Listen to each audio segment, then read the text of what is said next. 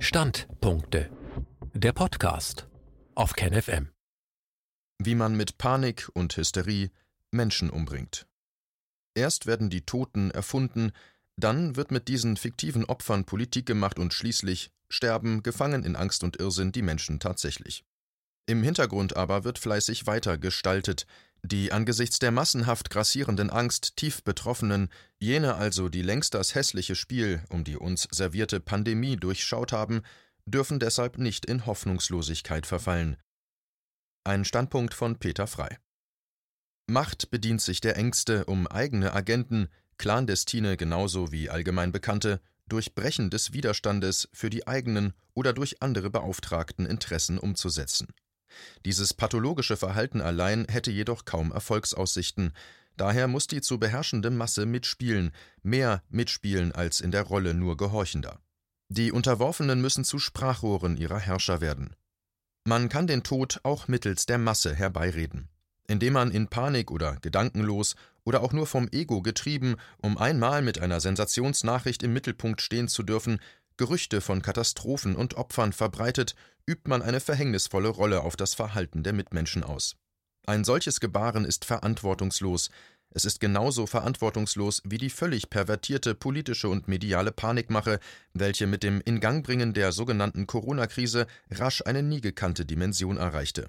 Bis zum heutigen Tage haben die politischen Eliten und deren dienstbare Geister, besonders hervorgehoben sei hierbei das Trio Infernale Drosten, Wieler, Lauterbach, damit nicht aufgehört. Wir dürfen uns bewusst sein, dass es großer Geduld und Verständnis bedarf, um Menschen aus der Angst zu holen. Zumal skrupellos daran gearbeitet wird, die Ängste latent in der Bevölkerung zu verankern. Verängstigte haben ein Riesenproblem, eigene, überdachte Entscheidungen zu treffen, zu differenzieren und überhaupt zuzuhören, wenn sie in Dissonanz geraten. Solche Menschen greifen nach jedem Strohhalm, glauben an zwielichtigste Retter und sind ungemein einfach zu manipulieren. Auch aus diesem Grund ist das Verhalten der Regierungen, in die sich die bundesdeutsche Regierung einreiht, als hochkriminell einzuschätzen. Daher ist zu sagen, allein schon die Angstmache, seit Jahresbeginn konzertiert auf das neuartige Virus fokussiert, gibt uns den Hinweis, dass wir belogen werden, belogen, damit man uns benutzen kann, und das geschieht längst.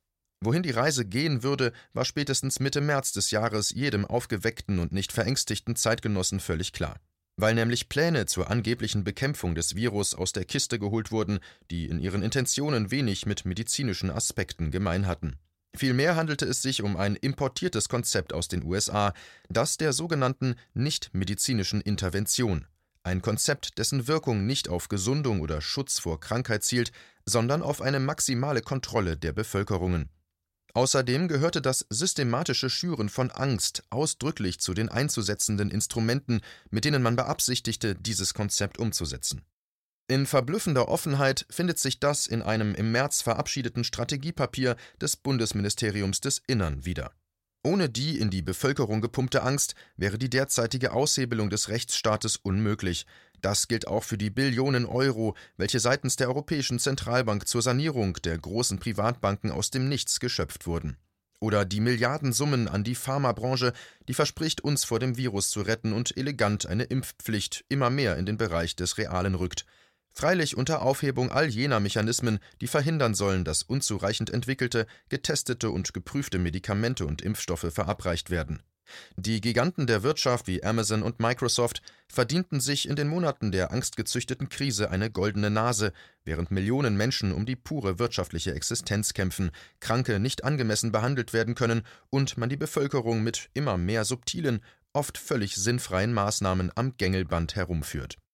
Wer wissenschaftlich begründete Fakten vorzulegen hat, muss nichts übertreiben und keine Toten an die Wand malen. Eine tatsächliche Pandemie würde mit Augenmaß und mit so wenig Aufgeregtheit wie möglich bekämpft werden. Menschen müssten nicht mit Drohungen und Strafen überzogen, Ängste nicht geschürt werden. Zu fragen, ob es das Virus nun gibt oder nicht, ob es so gefährlich oder doch eher harmlos ist, führt in der gegenwärtigen Situation für den Großteil der Bevölkerung nicht weiter. Denn diese Fragen können die Menschen erst dann vorurteilsfrei für sich beantworten, wenn die Angst aus ihnen gewichen ist. Solange daran gearbeitet wird, mittels groß angelegter Propaganda die Ängste in der Bevölkerung zu erhalten, dürfen wir sicher davon ausgehen, dass das Virus, völlig egal ob existent oder fiktiv, nichts weiter als Mittel zum Zweck ist. Die im Folgenden wiedergegebene symbolhafte Geschichte kreist auf verschiedenen Seiten im Internet. Den ursprünglichen Verfasser konnte ich nicht ermitteln, doch die Botschaft ist zu bedeutsam, als sie in der Versenkung verschwinden zu lassen. Der Student und der Tod. Ein Student kommt auf seiner Wanderschaft an ein Stadttor. An der Stadtmauer kauert der Tod. Der Student fragt: Was hast du vor? Der Tod antwortet: Ich komme, um hundert Leute zu holen. Der Student verkündet auf dem Marktplatz: An der Stadtmauer sitzt der Tod. Er kommt, um hundert Leute zu holen. Schützt euch, rettet euch. Die Aufregung ist groß. Hamsterkäufe beginnen. Die Leute verbarrikadieren sich. Es sterben hundert, dann fünfhundert, eintausend, schließlich sind fünftausend Tote zu beklagen. Als der Student eine Woche später die Stadt verlässt, sitzt an der Stadtmauer wieder der Tod. Der Student spricht ihn an. Was hast du getan? Du wolltest hundert Leute holen, jetzt sind fünftausend tot. Der Tod antwortet Ich habe hundert Leute geholt. Alte, Kranke, Gebrechliche, so wie immer. Die übrigen sind an der Angst gestorben, und die hast du in die Stadt gebracht. Vier große Aufgaben sehe ich für all jene von uns, die sich aus der ehernen Klammer der Angst befreien konnten. Erstens aufklären und gleichzeitig die Macht unter Druck, unter Zugzwang setzen, dabei weiter lernen und für den eigenen Irrtum offen bleiben. Zweitens ungehorsam und auf gar keinen Fall unterwürfig die verordneten Regeln mittragen, das Recht ist nicht auf Seiten der Macht, freilich nur dann, wenn wir es für uns wahrnehmen und dafür kämpfen. Seien wir dabei kreativ und tauschen uns aus. Drittens Lassen wir von den Ängsten der Mitmenschen nicht unser Sein bestimmen. Helfen wir ihnen stattdessen durch eigenes, konstruktives, selbstbestimmtes, vorbildgebendes Handeln selbst Mut zur Überwindung der Ängste zu fassen. Viertens.